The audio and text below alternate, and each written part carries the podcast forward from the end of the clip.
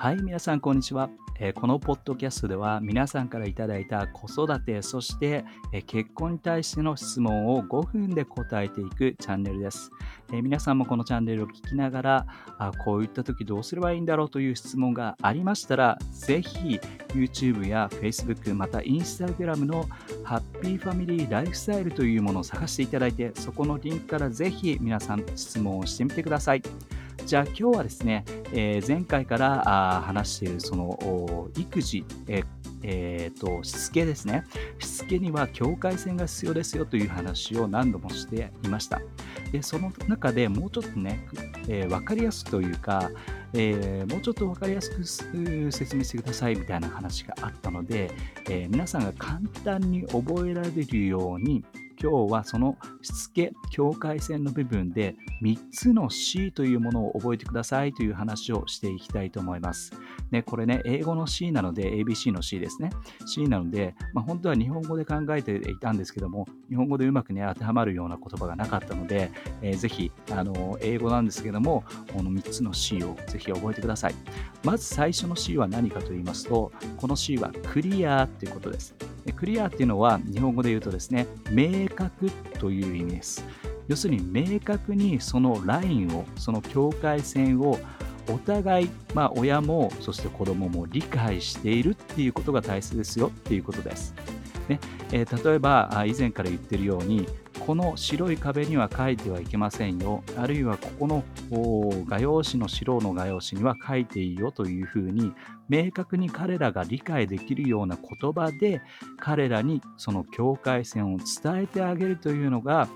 この子育て、えー、しつけの第一歩になります。で、ね、ぜひですね、あの子供の目線で考えていただきたいんですけども、この境界線がよくわからない、要は明確ではないっていう時に、一番嫌なのが、嫌な思いするのが子供ですよね。えたまになんで怒られてるのかよくわからない。で、これ一番自分が怒られるところを考えてみてほしいんだけども、一番嫌な感じですよね。自分がなんかちゃんとやってると思ったのにかかわらず何か知らないけど親はすごく怒ってくる。これって何？これ何かいけないことをしたの？それとも自分のことが嫌いなの？とかですね。いろんな変なことを考えてしまう要素にもつながってしまうはずです。だからそういったものをね、えー、まあ、避ける上でもまずちゃんと子供が理解できるようなクリアなね明確なその線を引いてあげるということが大切です。これがまず最初の C です。そして2つ目の C はコンシスタントっていう英語です。でこれは日本語で何ていう言葉かというと一貫性あるいは一致というような言葉になると思います。でこの一貫性っていうのは何かと言いますと一度親が決めたその明確な線は子供も親も守っていく一貫性があることが大切ですよっていうことです。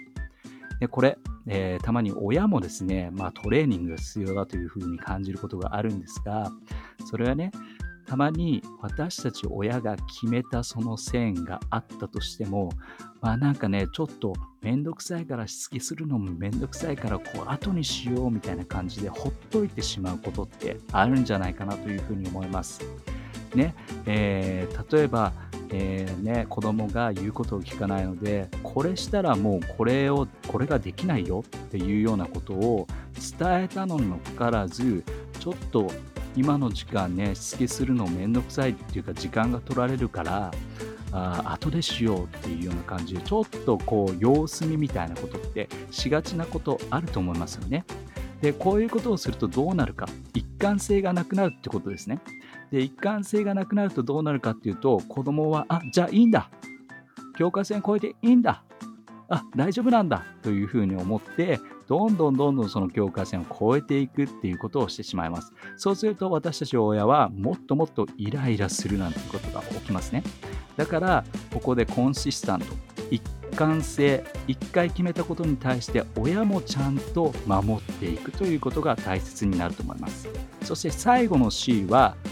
コンティニュ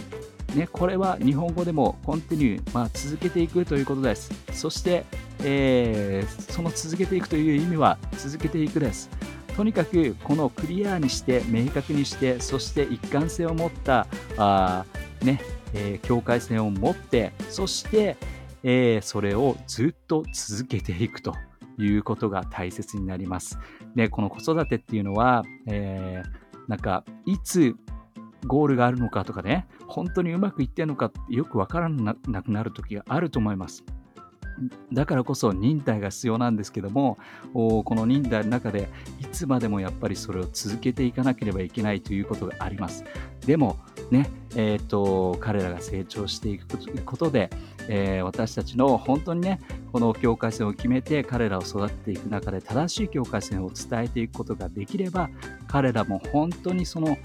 いい境界線の中でえー、楽しく生活をですね送ることができるはずです。ぜひこの3つの C、ね、もう一度言います。クリアであって、明確であって、そしてコンシスタント、一貫性があって、そしてそれを続けていく最後の C です。ぜひその3つをやり続けていきましょう。じゃあまた来週聞いてください。